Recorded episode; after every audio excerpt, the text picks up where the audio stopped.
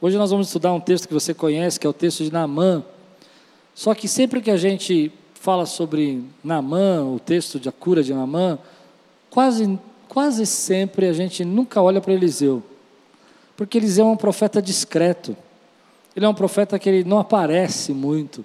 Num texto de 19 versículos, você vai ouvir três frases de Eliseu: há curas, há libertações, há exércitos que são derrotados. Que Eliseu manda um recado, ele nem vai.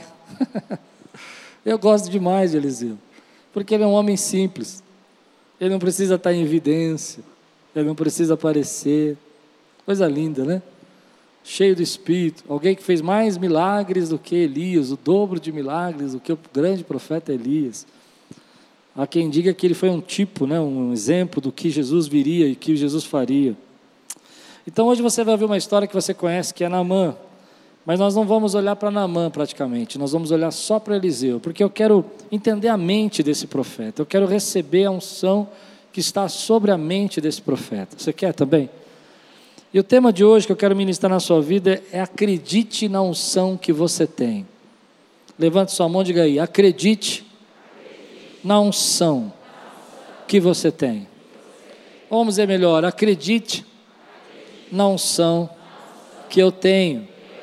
Olha o que acontece aqui no texto. Naamã, comandante do exército do rei da Síria, era muito respeitado. Ah, eu não fiz. Essa é minha Bíblia. Eu sou o que ela diz que eu sou. Eu tenho o que ela diz que eu tenho. E eu posso. Eu posso. O que ela diz que eu posso. Abrirei meu coração. Deixarei a palavra de Deus entrar. E nunca mais serei o mesmo. Amém. Olha só, esqueci. Namã, comandante do exército do rei da Síria, era muito respeitado e honrado pelo Senhor, pelo seu Senhor, pois por meio dele o Senhor dera a vitória à Síria. Mas esse grande guerreiro ficou leproso. Ora, tropas da Síria haviam atacado Israel e levado cativo uma menina que passou a servir a mulher de Naamã.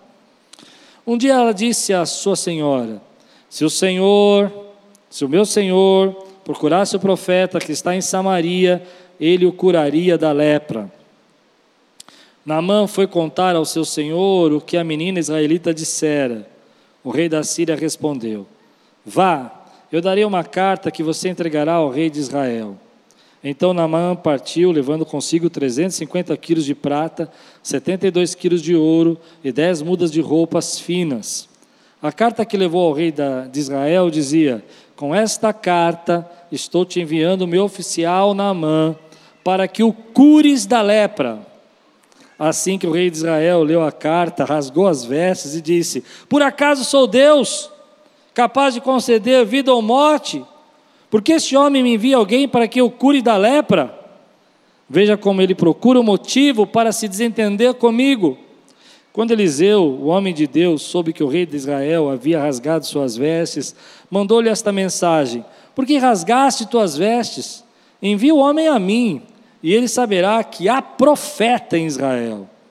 Então Naamã foi com seus cavalos e carros e parou à porta da casa de Eliseu. Eliseu enviou um mensageiro para lhe dizer: Vá e lave-se sete vezes no Rio Jordão sua pele será restaurada e você ficará purificado. Mas Namã ficou indignado e saiu dizendo: Eu estava certo de que ele sairia para receber-me.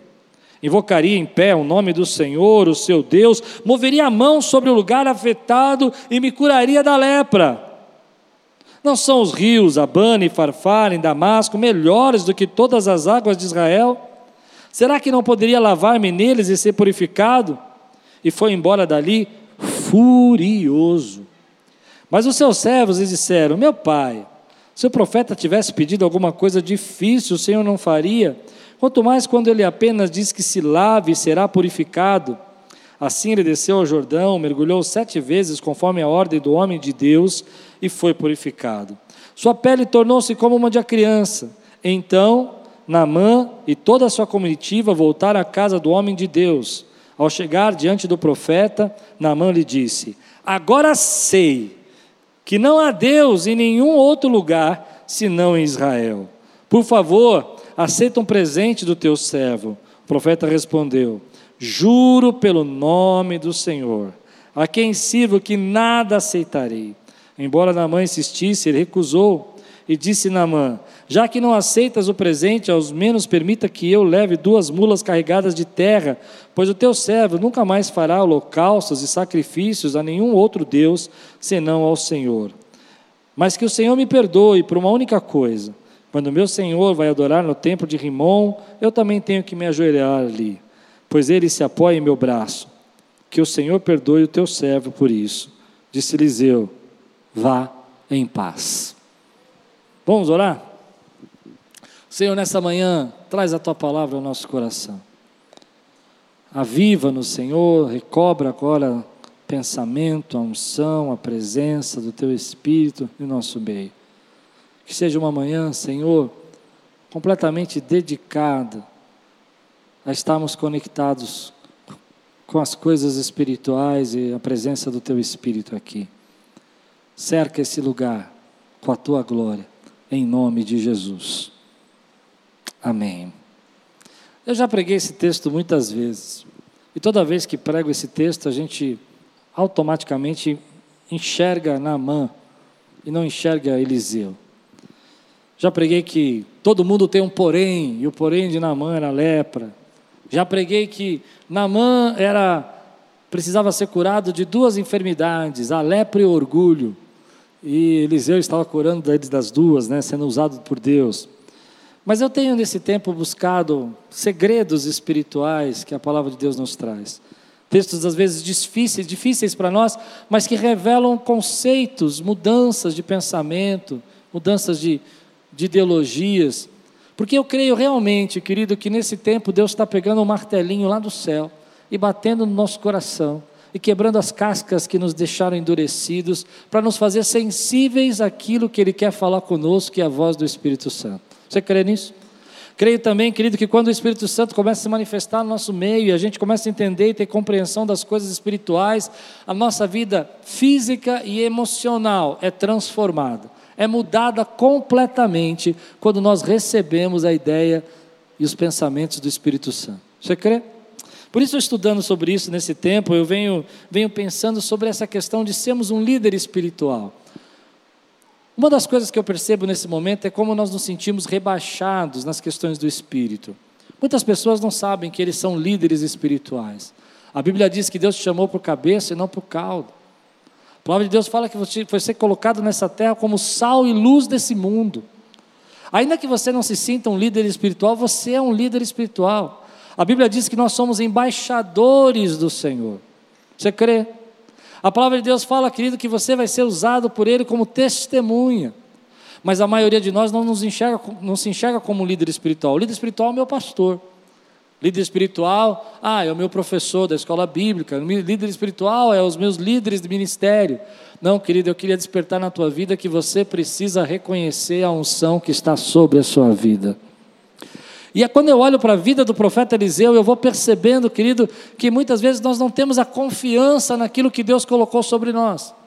E quando nós não entendemos que nós somos esses líderes espirituais que Deus chamou, nós não assumimos a responsabilidade que Deus quer que nós assumamos. Então hoje eu vou falar para você, querido, Deus vai trabalhar na tua vida, vai quebrar barreiras para que você compreenda quem você é, como Deus te chamou, como Ele te deu autoridade, e esse texto vai falar sobre isso para nós. A primeira, a primeira coisa que nós vamos estudar são as frases de Eliseu, são quatro, eu vou tentar pregar todas, de manhã eu só consegui pregar duas.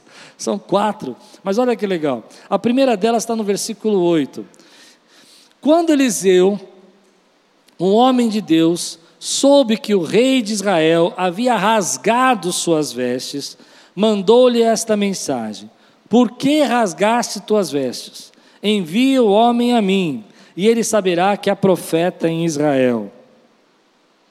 A primeira lição que eu tiro desse texto é que líderes espirituais entendem a unção que Deus deu a eles. Eles não só entendem a unção que Deus deu a eles, mas chamam a responsabilidade dos problemas para si. Você precisa entender o que esse texto está dizendo. Se você confiar e acreditar naquilo que Deus colocou na sua vida, você vai chamar a responsabilidade dos problemas, das lutas que você está fazendo, faz, passando, e haverá um fluir de Deus para curar e para abençoar a tua vida. Eu me lembro alguns anos atrás, eu estava num jejum de 21 dias, pedindo para Deus me mostrar coisas maiores e propostas maiores. E estudando esse texto, Deus trouxe uma, uma revelação para mim muito simples, mas que mudou o meu ministério. Você que é um líder, e você é um líder da sua casa, da sua família, do seu casamento, dos seus filhos, você é um líder. Não importa.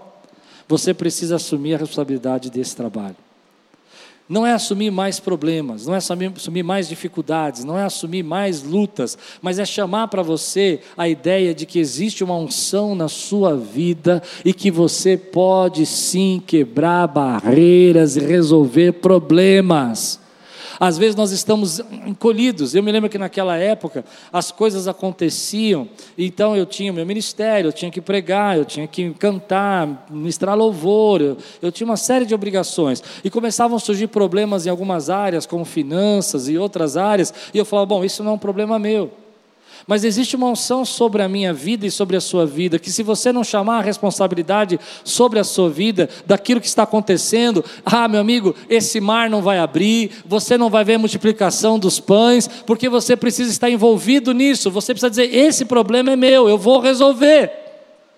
Eu não sei como eu posso pregar isso de uma maneira mais profunda para você, mas eu oro para que Deus traga agora essa revelação na sua vida. Há muitas coisas que estão paradas, que não estão acontecendo, porque você não acredita na unção que Deus deu a você.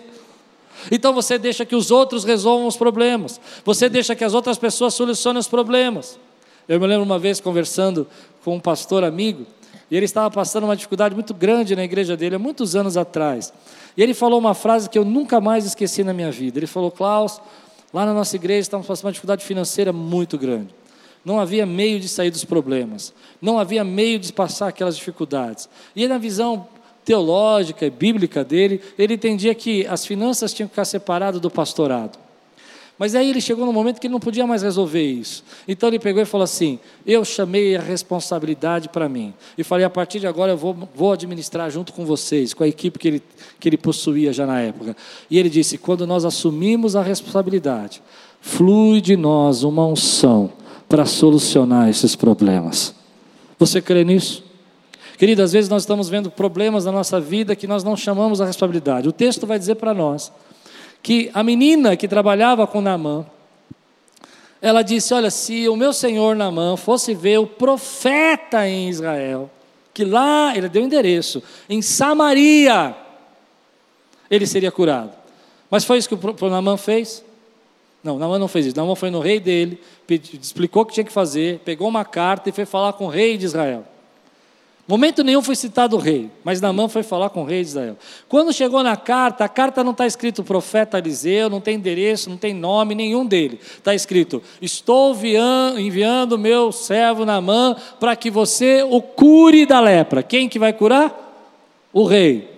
Nessa hora o rei entra em desespero e rasga as vestes. Mas aí que está uma coisa impressionante nesse texto. Homens e mulheres espirituais chamam a responsabilidade para si, dizem: Eu vou derrubar esse gigante, eu vou atravessar esse mar, eu vou resolver o problema, porque tem uma unção de Deus sobre a minha vida. Meu irmão, Deus está dizendo para você: tem uma unção de Deus sobre sua vida hoje. Você precisa entender que esse problema só vai solucionar quando você disser: Pai, eu estou aqui, eu estou pronto para ser usado, eu creio que o Senhor tem algo para derramar sobre a minha vida. Tem uma unção para fechar a boca de leão sobre mim, tem uma unção para dar sobre as águas sobre a minha vida, tem uma unção, querido, que vai derramar um espírito de governo sobre você, que vai fazer com que anos de fome, como foi na vida de José, você esteja preparado para isso. Então assuma a responsabilidade, reconheça a unção que você tem.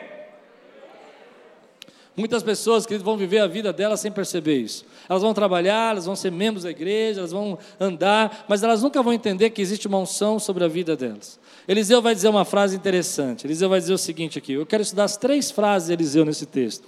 A primeira ele vai dizer assim: Por que rasgaste as tuas vestes? Por que rasgaste as tuas vestes? Naquele tempo, rasgar, um rei rasgar as vestes era uma atitude drástica, era uma atitude de como se dissesse: Olha, eu estou desesperado. Isso aqui vai virar uma guerra, vai virar uma luta, vai virar uma batalha. E aqui tem uma lição para nós. Nós vivemos num mundo de gente desesperada.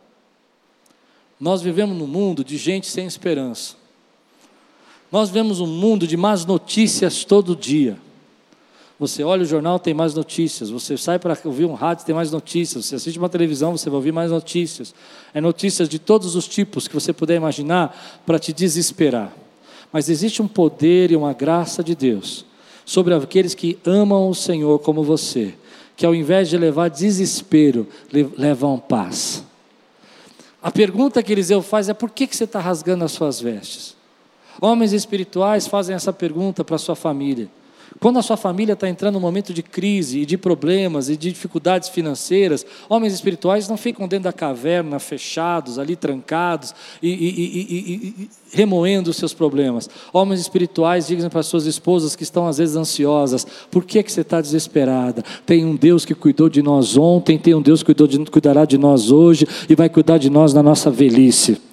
Mulheres espirituais, querido, não ficam olhando e se desesperando, e gritando, e ofendendo, e reclamando. Elas se levantam e falam assim: Ei, por que, que você está desesperado, meu marido? Por que, que você entrou nessa caverna? Eu quero dizer para você que você tem um Deus que é com você, você tem um Deus que opera na tua vida, você tem um Deus que fala sobre você. É isso que eu chamo de chamar a responsabilidade para você. Nós vamos sair dessa, porque tem uma unção sobre a sua vida, meu irmão. Essa unção não está sobre sobre o seu funcionário, essa unção não está sobre o colega de trabalho, essa unção não está sobre sua amiga, ela está sobre você. Deus te deu aquela porta de emprego, Deus te deu aquele trabalho, é sobre você, é sobre você que Ele te deu ali o cajado para você usar naquela, naquela reunião. Tenha uma unção sobre sua vida, e se você crê, dá um grande glória a Deus por isso, meu irmão. A primeira pergunta que Eliseu vai fazer: Ei, por que, que você está desesperado, rei? E essa é a pergunta que nós vamos ter que falar para esse mundo: Mundo, por que, que você está desesperado? Ainda há um Deus sentado no trono, ainda há um Deus que governa sobre as nossas vidas. Porque eu tenho uma sensação que nós vivemos num mundo de desespero. Tem gente do teu lado, que está descontrolado. Mas você não vai ficar descontrolado, porque você sabe quem está na sua vida, porque você reconhece a unção que Deus colocou sobre você, porque você sabe que já passou por muitas dificuldades, mas já derrubou gigantes, já viu boca de leão ser fechada, você já viu fornalha se não queimar você, a não ser as cadeias, as correntes que te prendiam. Esse é o Deus que opera na tua vida. Eu não estou dizendo que nós não temos medo, eu não estou dizendo que nós não passamos momentos que nós ficamos assustados mas nós recobramos a força nele. E nós dizemos, rei, por que, que você está aí rasgando as vestes? Preciso te lembrar uma coisa. Preciso te lembrar uma coisa. Tem profeta Israel, eu já vou falar disso, mas antes deixa eu falar de vestes rasgadas. Você vai viver um tempo, e você está vivendo um tempo, onde pessoas desesperadas vão estar do seu redor, falando de todo tipo de desgraça, problema, dificuldade. Eu nunca vi tanta enfermidade como eu tenho visto nesse tempo. Mas eu quero dizer para você: nós não somos daqueles que se desesperam, nós somos daqueles que confiam no Senhor, porque do Senhor vem a nossa força. O nosso sentinela não dorme. Pessoas espirituais encontram as suas forças em Deus. Eles levam paz e não desespero. Eles põem água e não gasolina para queimar mais. Deu para entender o que eu quis dizer? Não joga gasolina, não. Você joga água. Você fala assim: vamos apagar esse incêndio aí, porque Deus vai suprir as suas necessidades segundo as suas riquezas em glória. Você crê nisso? A primeira frase dele é essa: ele vai dizer assim: Olha, por que, que você está tão desesperado, rei? Você já viu tantas coisas Deus fazer? Você já viu tantos milagres? Traga à tua memória, meu irmão, hoje aquilo que te dá esperança. Traga à tua memória os milagres que aconteceram ontem, porque Deus não muda, Ele continua sendo o mesmo ontem, hoje e eternamente. A palavra de Deus diz, Sofonias 3, eu preguei na live. A palavra de Deus diz, querido, eu estou anulando a sentença contra você. Esse é o nosso Deus, esse é o nosso Deus. Quantas vezes que nós estamos embaixo desse desespero e nós estamos deixando o desespero do mundo nos alcançar deixando o desespero do mundo tomar conta do nosso coração. Mas o que eu aprendo com a mente de Eliseu é que você tem uma conexão com Deus. Você já sabe o que Deus vai fazer antes dele começar a fazer. Você sabe que Deus colocou na sua vida uma unção. e que você já atravessou problemas e dificuldades maiores. Você crê? Então ele vai dizer para nós: Rei, hey, por que você está rasgando as suas vestes? Eu quero ministrar algo na sua vida. Você vai chegar no seu trabalho, e talvez o seu trabalho vai estar num clima pesado e difícil, sabe? Pessoas preocupadas, irritadas com essa fase do nosso, do nosso país. E você vai dizer: Ei, eu estou aqui, tem uma unção sobre mim, nós vamos atravessar isso. Deus é comigo, Deus é na minha vida. Não fica desesperado, não. Por que, que você está desesperado? Ele nunca te deixou, Ele nunca te abandonou e Ele não vai te deixar te abandonar agora. Quem recebe essa palavra hoje, meu irmão? A mente de Eliseu. Primeiro, ele se apresenta numa coisa que ele nem é citado. Ele chama a responsabilidade para ele de uma coisa que ele nem foi citado. Só foi citado por uma menina lá mas a carta não tem o nome dele, ninguém falou dele, o rei de Israel não falou dele, e ele vai falar a segunda palavra que eu acho linda. Ele fala: envia-me, manda para mim. Em outras palavras, se você me permite, ele vai dizer: deixa comigo, para de ficar aí gritando e fazendo barulho e desesperado, deixa que eu resolvo. Essa é uma atitude espiritual. Tem coisas que nós ficamos vendo acontecer e pegando fogo, sabe, virando uma grande confusão. Eu imagino que na mente do rei, ele se sentiu desafiado e achou que aquilo ia virar uma guerra. Entende?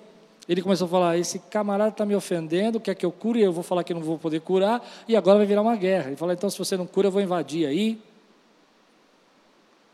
Mas antes de tudo isso acontecer, Eliseu falou: envia abrir. Talvez, querido, nós não percebamos como isso é um princípio espiritual poderoso na nossa vida. Tem coisas que você quer ver mudada na sua vida? Chama a responsabilidade para você e você vai ver a unção fluir na sua vida. Tem coisas que você quer ver mudada no seu casamento? Chama essa unção para você e você vai ver que vai mudar na sua vida. Manda enviar você. Eu percebo que muitos pastores, que às vezes a gente conversa, eu percebo que eles fogem dos problemas. Ah, tem um problema, eles fazem que não viram. Eu acho engraçado isso. Querido, é claro que a gente não pode apagar todos os incêndios, a gente não pode estar em todas as lutas, isso é verdade. Não tem nem força física para fazer isso, mas tem batalhas que são suas. Meu pai costumava dizer para mim isso. A unção está sobre sua vida. Você precisa chamar essa qualidade para você. Às vezes Deus te deu uma empresa e você quer que seu funcionário trabalhe mais que você. A unção é sua. A empresa é sua, ela está na tua cabeça, não na cabeça do teu funcionário. Às vezes você está vivendo um momento da tua vida que você não entende, não entende que as coisas estão ficando mais complicadas porque você está achando que uma outra pessoa vai solucionar o seu problema. É você. É você quando colocar o pé na água que o mar vai abrir. É você, querido, quando você levantar a tua palavra, a tua boca de profeta, Deus vai profetizar através de você. Existe uma parceria entre você e Deus. Eu sei que tudo é Deus que faz. Aliás, a gente imagina muito, nós vivemos um tempo hoje que isso é muito comum. Nós colocamos tudo nas costas de Deus. Se Deus quiser, Ele vai fazer. Se Deus quiser, Ele vai abençoar. Se Deus quiser, Ele vai tocar meu coração. Se Deus quiser, Ele vai abrir os céus aqui hoje e vai quebrantar o meu coração. Se Ele quiser, Ele vai falar comigo. Não é assim? Mas eu, eu acho que isso está errado.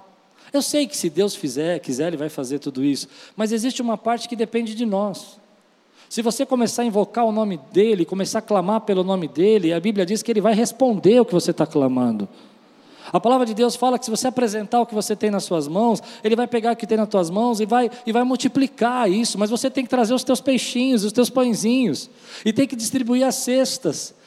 Aleluia. E tem que estar sentado, ainda que você seja o 49 do grupo, entende? De 50 em 50 eles colocaram no chão. Está me acompanhando? Eles foram colocando sentados 50 e 50. Ainda que você chega, seja o 49 desses 50 e 50 dos 5 mil que vão ser servidos, então você é o 4.999. Vai chegar a tua vez de receber a tua porção também. Mas você precisa se apresentar.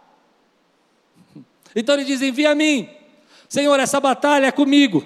Sou eu que vou entrar no campo de batalha. Aliás, eu queria dizer isso. Nós brigamos muitas batalhas que não tem nada a ver conosco. Você briga a batalha da tua tia, da tua prima. Você briga a batalha no Facebook. Você briga a batalha no, no, dos políticos que você nem conhece. Lute as batalhas suas, porque essa você tem uma unção para derrubar, meu irmão.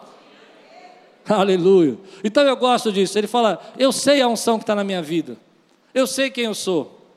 E ele vai falar isso na terceira frase. Ele vai dizer na terceira frase assim: Envia o homem a mim. Na, na terceira ele diz: Ele saberá que há profeta em Israel. Deixa eu dizer uma coisa para você: se você ler esse texto sem olhos espirituais, você não vai entender o que esse texto está falando. Não, ele não tem que saber que tem profeta, ele tem que saber que tem Deus em Israel. É óbvio, você vai perceber que no final do texto vai acontecer isso. Na mão vai falar: Agora eu sei que o único Deus verdadeiro é o Deus de Israel. No final das contas, é, é Deus que vai ser glorificado. Mas olha que interessante, ele está dizendo: Ei, eu quero que você entenda que Deus, quando me ungiu para ser profeta dessa terra, Ele não me ungiu de brincadeira. Ele colocou o profeta aqui para agir nesse tempo. Há profeta em Israel, e todos vão saber que há um profeta em Israel. Assim diz o Senhor para você hoje nessa manhã: quando você abrir a tua boca, todos vão saber que Deus está com você. Quando você começar a falar da palavra de Deus e começar a agir, todos vão ver que há uma unção de conquista sobre sua vida e que Deus é o mesmo ontem, hoje e eternamente meu irmão, eles vão saber que há um profeta em Israel quando você acreditar na unção que Deus colocou na sua vida. Acredite na unção que Deus te deu. É forte isso. Porque se você ler rapidamente o texto, parece que Eliseu é arrogante. E todos vão saber que é um profeta Israel. Mas não é disso que se trata o texto. Eliseu está dizendo outra coisa. Ele está dizendo assim: Ei, eu não estou aqui de brincadeira. A unção que Deus me deu não é brincadeira. Ele me colocou aqui como autoridade, então envia a mim, ele vai ver que tem profeta aqui. Assim vai acontecer, querido, na tua vida, quando você acreditar na unção que Deus deu a você. Você vai dizer: Ei, espera um pouquinho, eu sei que essa luta é grande, eu sei que a batalha é grande, mas Deus me ungiu para esse tempo. Ah, sim, a presença dEle na minha vida, e todos vão ver a glória de Deus sobre a tua vida quando você começar a se mover. Hum. Mas parece simples isso, mas não é. Quantas vezes as coisas foram se enrolando, sabe? Foram crescendo, foram tornando um problema, porque a gente está cansado. Porque eu sei que você luta demais. E esse texto não está falando de mais luta. Esse texto não é para falar para você que você vai ter mais uma batalha. Esse texto é para você entender que as lutas podem vir, os problemas podem acontecer, mas tem a unção de Deus sobre você. Que às vezes a gente não enxerga. E a gente vive um tempo diminuído, enfraquecido. E eu vou dizer o que eu penso. Eu acredito que o diabo quer que você pense isso mesmo. Que você não pode resolver.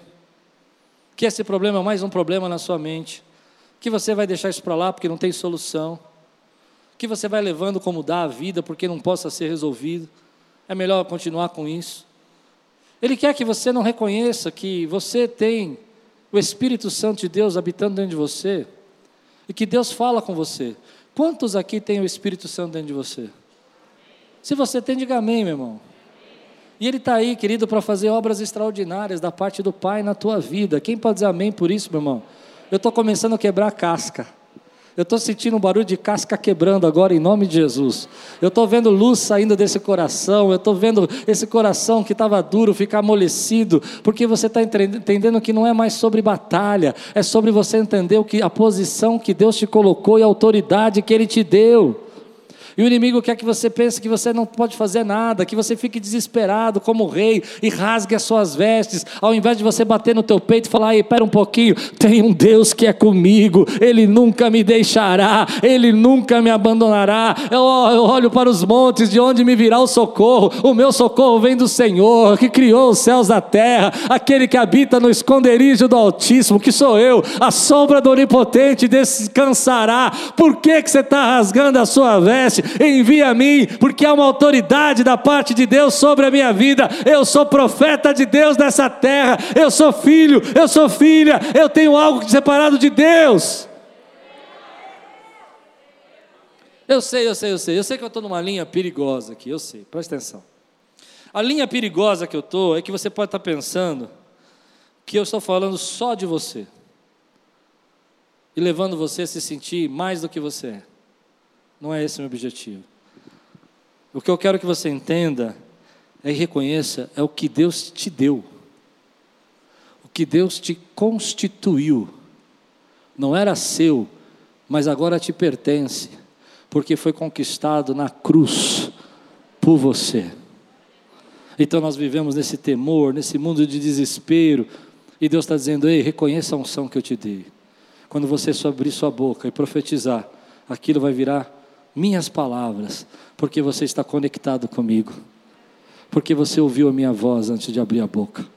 Quando você chamar aquela responsabilidade para você que parece impossível de resolver, as pessoas acham que você vai fracassar, eu coloquei sobre você a minha sabedoria, o meu conhecimento, a minha palavra de, de graça.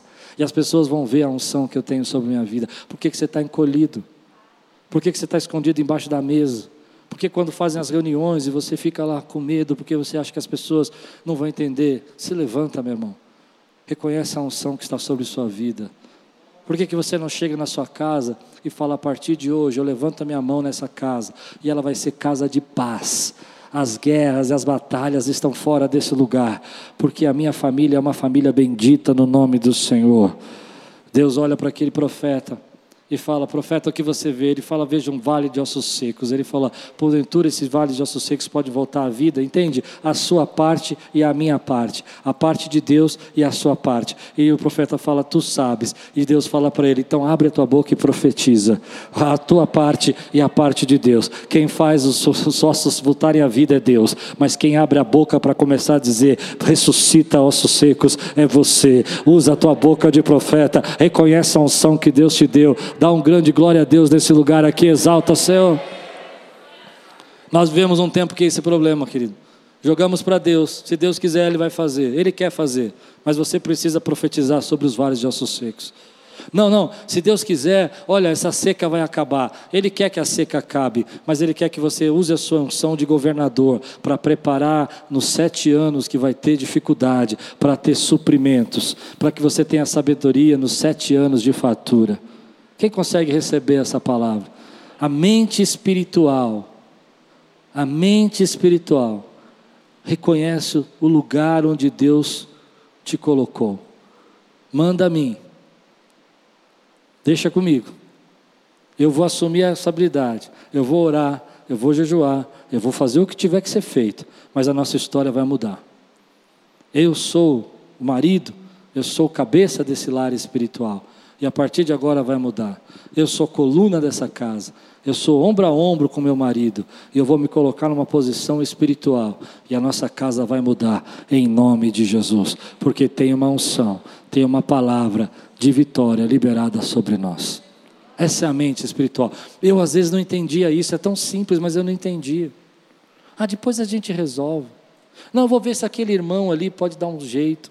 Ah, vou ver se, eh, vou ver se aquela pessoa tem uma ideia. Está com você, irmão. A unção está sobre sua vida. A unção está sobre você.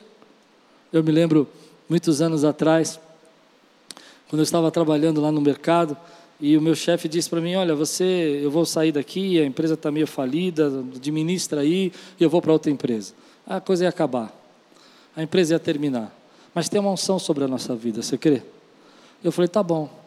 E eu comecei a pegar aquela empresa e comecei a trabalhar. Todos os dias eu chegava de manhã, abria a banca, levantava a mão e falava: Senhor, esse lugar é um lugar próspero. O Senhor vai mandar os maiores clientes desse mercado para cá. E eles vão fazer as melhores compras. Eu era maluco, irmão.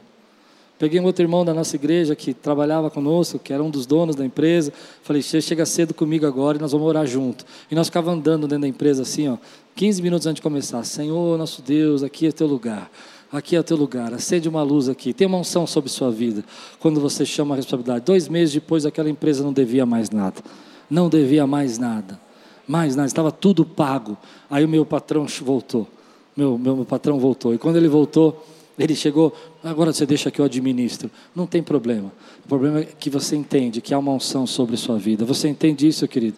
Há uma unção que está sobre você e você precisa reconhecer ela. Fortalece o teu espírito hoje. Fortalece para amanhã quando você chegar no teu trabalho, na tua casa. Você vai ter talvez as maiores dificuldades, mas você vai dizer: Ei, eu te ouvi uma palavra profética e eu sei que eu preciso reconhecer a unção que está na minha vida. Quem crê, dá um aplauso do Senhor, louva a Deus, faz um barulho aqui, quebra aqui padrões, quebra padrões. Aleluia. Aleluia. Fala para você mesmo. Por que, que você está rasgando as vestes? Nossa, três pessoas falaram, está uma benção. Por que, que você está rasgando as vestes? Fala para você mesmo. Tem gente rasgando as vestes aqui hoje. Chegou aqui rasgando as vestes. Ah, meu Deus! Não, querido. Deus é na sua vida. Versículo 10: Eliseu enviou um mensageiro que, para lhe dizer: Vá e lave-se sete vezes no Rio Jordão, sua pele será restaurada e você ficará purificado. Essa é a parte interessante da vida de Eliseu. Ele, ele pega e, e não vai ver Namã. Namã chega todo cheio de pompa. Tem um pastor americano chamado Steve Furtick, ele fala que ele chama Namã de o capitão belezura. Eu acho engraçado. Não sei porquê, mas eu acho engraçado. Que ele queria ser o capitão belezura, sabe? Ele queria chegar com 70 quilos de ouro, sei lá quantos ouros, não lembro agora, mas muito ouro, muita prata, e cavalos, e carruagens, e, e, e queria impressionar. Queria impressionar porque ele era um herói na terra dele. Ele é um herói. E nós vivemos num tempo onde que parece que o mundo quer o tempo todo nos impressionar. As pessoas querem nos impressionar o tempo todo. Nós vemos uma sociedade que é impressionável. O tempo todo, agora tem até uma frase bonita, né? Instagramável. Aprendi essa semana, chique, né? Nunca tinha ouvido falar. Sabe o que é isso? É que vai poder colocar no Instagram, que é muito bonito, que é muito impressionante. Só que a gente acaba seguindo essas pessoas impressionáveis, né? essas pessoas que querem nos impressionar, e não percebe que elas têm lepra.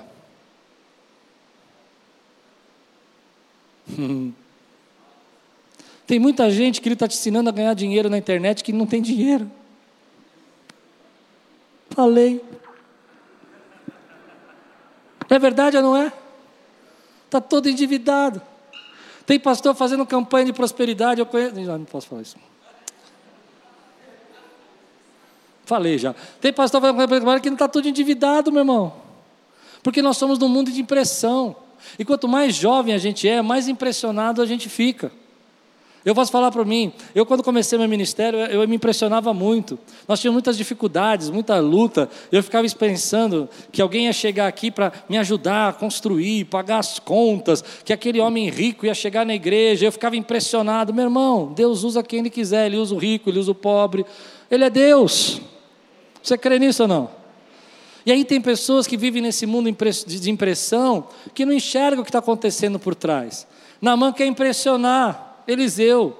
Ele quer chegar e, e, quer que Eliseu, o pior é isso, ele quer que Eliseu impressione ele. Ele vai dizer no texto: olha, olha o que vai dizer. Eu esperava que ele viesse até aqui, pusesse a mão na, na, minha, na, minha, na minha, minha ferida e ele invocasse o seu Deus. Talvez ele esperava que Eliseu ia fazer aqueles barulhos. Não tem barulho, irmão. Não tem impressão, é Deus. É Deus. E pessoas espirituais, pessoas que amadureceram nas coisas do espírito, não ficam tão impressionadas assim com tantas coisas. Mas quanto mais jovem, mais a gente gasta por coisa que nos impressiona. Ah, você não viu o que eu falei. Quanto mais jovem, mais a gente fica impressionado e mais dinheiro a gente se envolve com aquilo que a gente se impressiona. E a gente não percebe, querido, que essas coisas estão te distanciando do espírito. Você deixa de falar o que você deveria falar porque você quer impressionar. Você deixa de ser usado por Deus como deveria usar porque você quer que os outros te notem. E nós vivemos nesse mundo que fica nos prendendo, tentando nos, nos, ah, ah, nos prender nas coisas para que a gente não flua no espírito, porque querem te prender na impressão que eles trazem para você. Eu vou dizer algo que eu creio, querido: quanto mais você está cheio do Espírito Santo, mais você quer que Cristo se manifeste a glória dele e menos você. Menos você está preocupado se as pessoas vão se impressionar com as suas frases, e mais você quer que as pessoas ouçam a voz de Deus. Menos você vai estar impressionado se as pessoas ouvem você cantando, ou tocando, ou ouvem o teu solo, ou ouvem o que você faz, e mais você quer ver gente glorificando e adorando e chorando na casa de Deus. Porque importa que ele cresça e eu diminua. Importa que as pessoas saibam quem ele é. Aleluia! Tem muita gente hoje que está presa nisso. Você cresceu na pandemia, trocou de carro, glória a Deus, está abençoado. Fica tranquilo. Mas você, querido, que não pôde trocar de carro e teve que comprar um carro menor, por que, que você está triste? Você não é seu carro.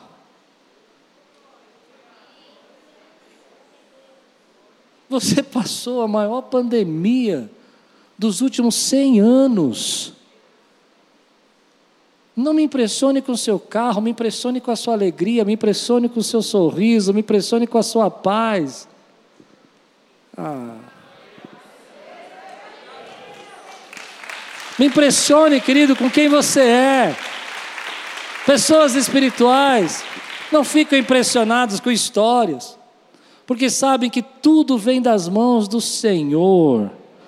Você crê nisso que eu estou pregando, meu irmão? Tudo vem das mãos do Senhor.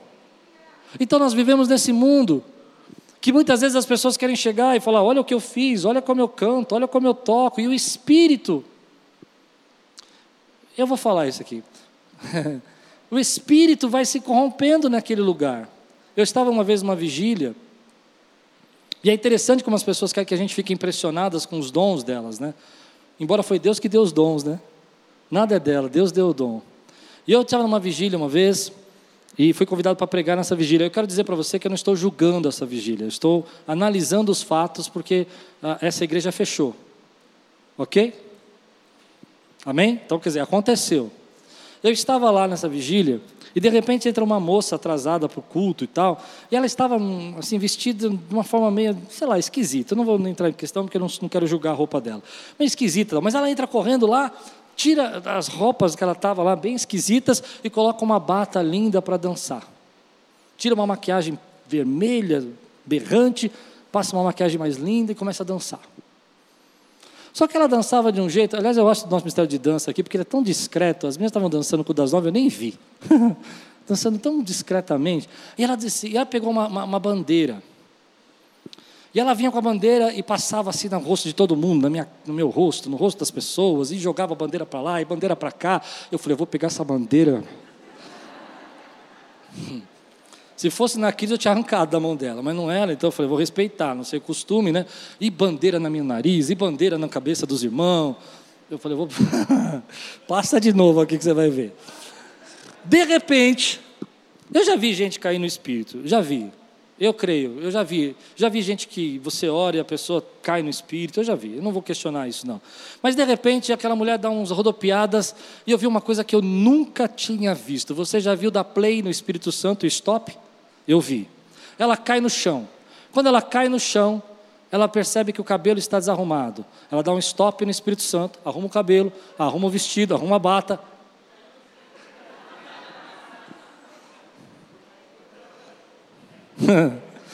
Sério? Ela deu um stop no Espírito Santo. Porque quando você cai no Espírito, meu irmão, você glorifica, você adora, você chora, você não quer saber do mundo. Você quer saber do seu cabelo. Se o seu cabelo está desarrumadinho, Faça favor, você está no céu, nas regiões celestiais. E ela começou a arrumar o cabelo e, e tal. E... Oh, está certo. Aí o guitarrista começou a tocar lá e fazer uns solos lindos e tal. E, e todo mundo ficava olhando para ele a gente, gló. E eu comecei a sentir aquilo. Eu falei, as pessoas estão tentando nos impressionar.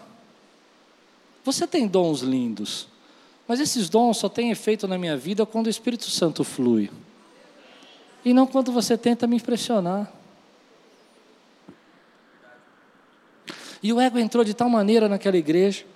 Quando chegou no final, eu disse: aqueles jovens, inclusive, daquela banda, tinham passado aqui, mas não se tornaram membros. Eles vieram com umas conversas muito estranhas. Eu falei: queridos, aqui não é o seu lugar. E eles foram para essa igreja desse pastor amigo. E de repente eles estão lá ministrando e tal. Eu falei, ah, acho que eu estou cismado. E aí começa a ter um espírito de divisão na igreja. O ministro começa a falar uma coisa, a banda toca outra, o pastor pede para parar, ele fala só mais três músicas. Entende o que eu estou pregando? Deixou de ser para o espírito e começou a ser para impressionar os outros. Essa música é melhor no meu tom, eu estou falando de música, irmão, mas eu não estou falando de ministério de louvor agora. Estou falando para vocês entenderem o que eu vivi. Mas podia ser teatro, podia, podia ser dança, podia ser o que fosse, podia ser intercessão. Já vi isso na intercessão. Eu vi dois irmãos correndo dentro da igreja, cheios do Espírito Santo, e assim, e eu olhava e falei: Isso aí é carne, irmão.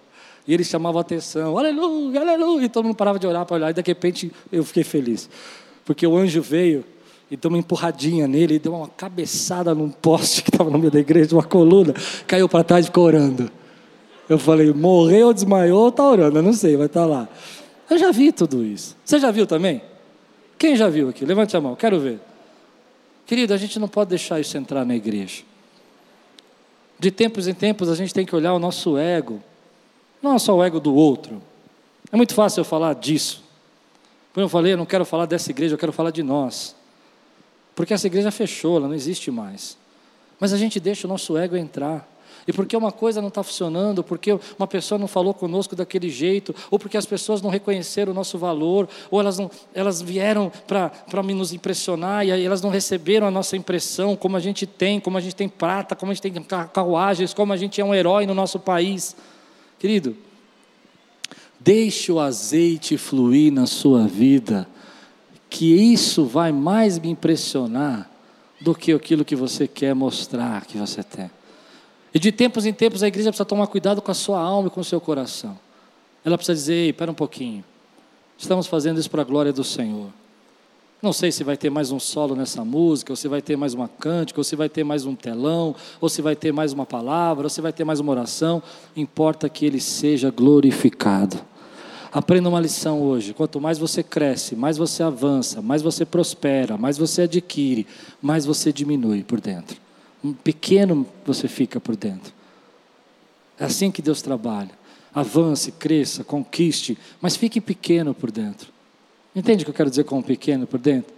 Lembre suas origens, lembre quem você é. Eu gosto desse profeta porque ele nem foi. Ele nem foi. Isso não me impressiona. Eu sei que você é um leproso. Eu sei que você precisa de uma cura.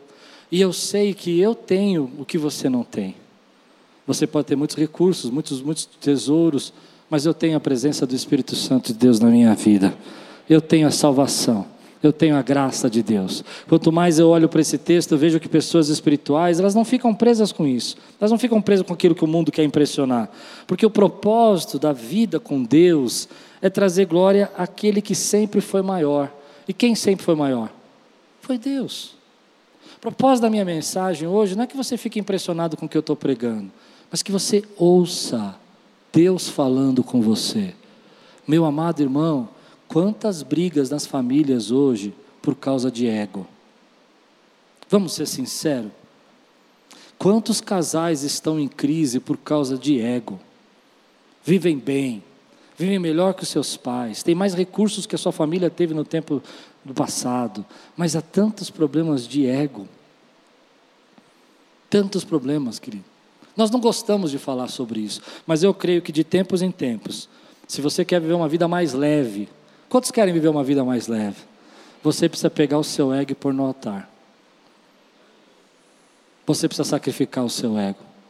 Você precisa dizer: tá bom, Deus, se é isso que eu tenho, se é isso que eu posso fazer, se é isso que eu tenho que fazer, eu vou fazer o que o Senhor está me mandando. Eu sei que o Senhor tem mais para mim, eu sei que o Senhor pode fazer muito mais, mas eu vou me agradar e vou me agradecer por aquilo que o Senhor tem feito na minha vida. Toda vez que eu fiquei impressionado, eu não sei você, mas toda vez que as pessoas tentaram me impressionar, aliás, podia fazer uma pesquisa, né? Toda vez que as pessoas tentaram te impressionar, você não quebrou a cara? Sim ou não? Toda vez que eu fiquei impressionado, não, meu irmão, agora vai. Já falou isso? Já falou? Agora não, agora ninguém segura. E geralmente eles vêm com umas conversas, né? Eu me lembro de um pastor que veio aqui, esse mesmo que a igreja fechou. Ele veio assim: tua igreja está no ponto do crescimento. Nós já estávamos crescendo. Está no ponto. E eu estou pensando em vir para cá e nós vamos fazer essa igreja explodir. Foi, meu irmão, fica lá, porque se explodir, estraga. Explode não tem nada. Eu entendi o que você está dizendo, vai explodir. Não é explodir de crescer. Entende? Para de quebrar a cara com gente que quer te impressionar, querido. Ah, posso ir mais fundo nisso? Nós vivemos numa geração impressionada. A pessoa para, tira foto, põe na internet com um carro que não é dele, que ele encostou no meio da rua. Eu já vi. Quem já viu isso? Camarada para lá no macarrão assim. Aí chega o dono. você tem o maior tesouro dentro de você. Quem tem o maior tesouro dentro dele aqui, dá um glória a Deus, exalta ao Senhor. Querido homens espirituais. É claro que Deus usa seus amigos, Deus usa uh, dizimistas aqui, não parem de dizimar, Deus usa a vida de vocês, amém? Entenda o que eu estou dizendo. Mas não fique preso a sentimentos, não fique preso a pessoas que querem te impressionar. Eu já vivi situações mais incríveis que você puder imaginar. Pessoas querendo me impressionar com profecias. Já viveu isso também? Eu creio em profecia, viu gente? Porque depois eu fico com, remorso. Eu creio. Mas você já viu gente se impressionar com profecia? E Deus, tchau, tchau, tchau. Fala logo, irmão. Não dá vontade de falar? Fala logo. Estou fiado, né? Vou parar aqui. Mas não é verdade, meu irmão? Já sofreu com isso ou não? Eu já sofri. Fala, eu cheguei numa igreja uma vez com o braço quebrado. E eu ia pregar nessa igreja. Eu caí da bicicleta quebrei o braço. Aí veio uma profeta orar por mim. Ela vai em cima do meu braço quebrado e aperta. E eu fiz, hum. Ela é, Deus está vendo a sua dor. Eu falei, tá. Acho que ele tá. Mas Deus vai entrar com a providência. Eu falei, então tira a mãozinha daí, tira. Quem que você está tentando impressionar? Reconhece o que você tem na sua vida, meu irmão. As pessoas vão chegar para você com todo tipo de história, mas vão esconder a lepra que elas carregam. Porque todo mundo tem um porém. Eu gosto da versão antiga que diz na Bíblia: Namã, porém, era leproso. Todo mundo tem um porém. Para terminar, Lupe já está preparada, eu vou terminar. Deixa eu pregar essa mensagem inteira, vai. Ó, oh, vou terminar aqui. Prometo correr agora. Vou dizer duas coisas. De tempos em tempos, o inimigo quer nos pegar pelo nosso ego. Você crê ou não? De tempos em tempos, o inimigo quer nos pegar pelo nosso ego. Verdade ou não é? E a gente entra em tanta confusão por causa disso. Esses, esses últimos dias, não agora esse ano, no final do ano passado, é, eu recebi várias palavras, não duras, mas estranhas, assim. Não de pessoas da igreja, de fora da igreja. E eu percebi que aquilo era para pegar no ego, sabe? Até que um dia eu falei uma coisa que é libertadora, é uma palavra assim espiritual demais. Você vai ver, vai te libertar. Quer aprender uma palavra que é, é, é praticamente uma palavra de libertação? E daí? Não é libertador? Pega essa frustração que você está aí e fala aí. Não é libertador? Ah, porque você ainda está com esse carro? Ah, mas você ainda usa essa camisa? Ah, mas você ainda canta assim? Nossa, você está casado com essa esposa ainda?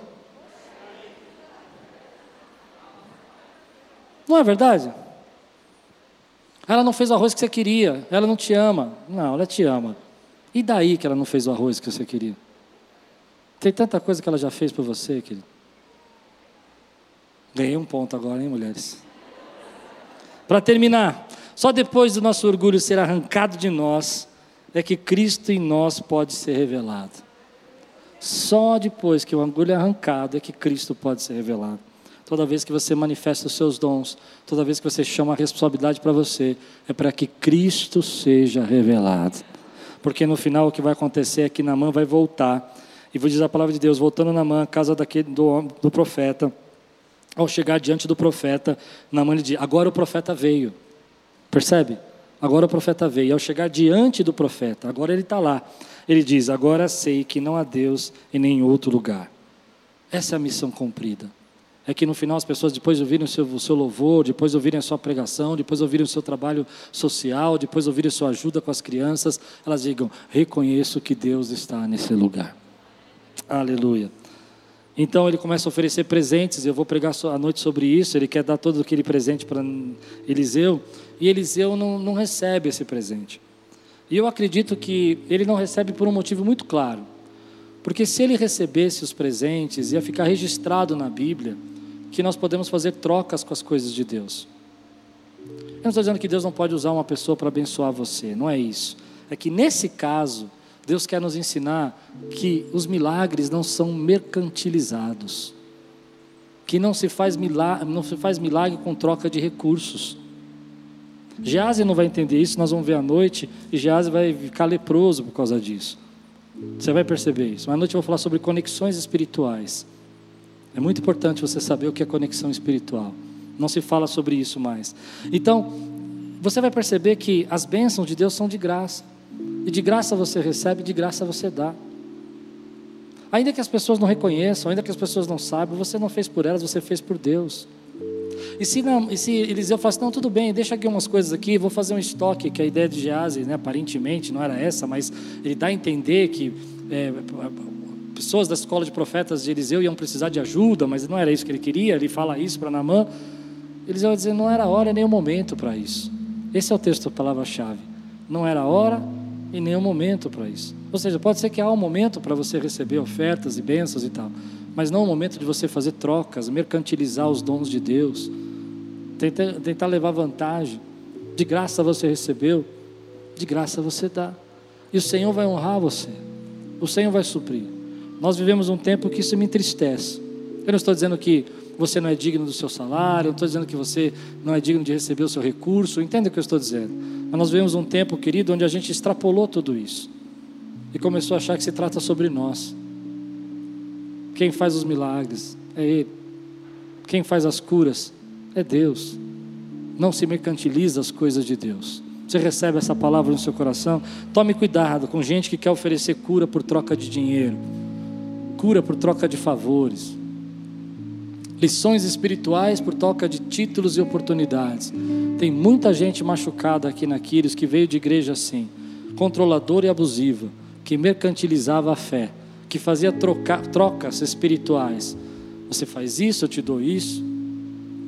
Você faz isso, eu te faço aquilo. Não é assim que funciona. Um ego transformado age como Eliseu. Põe os seus desesperos na mão do Senhor reconhece a unção que tem, chama a responsabilidade para si, não se impressiona com as coisas que tentam te impressionar, mas sabe quem você é e o papel que você tem. Não mercantiliza a fé, viva de, vive para a glória de Deus e entende, querido, que tem uma unção sobre sua vida que não é negociável, não é trocada por nada, em nome de Jesus. Você recebe essa palavra na sua vida? Se é o tempo, querido, de você viver essa unção e acreditar na unção que Deus te deu, fica de pé no teu lugar. Eu quero orar com você. Quero clamar na, por você. Quero que os céus se rasguem.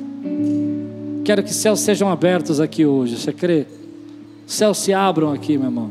Me ajuda agora a provocar esses céus abertos.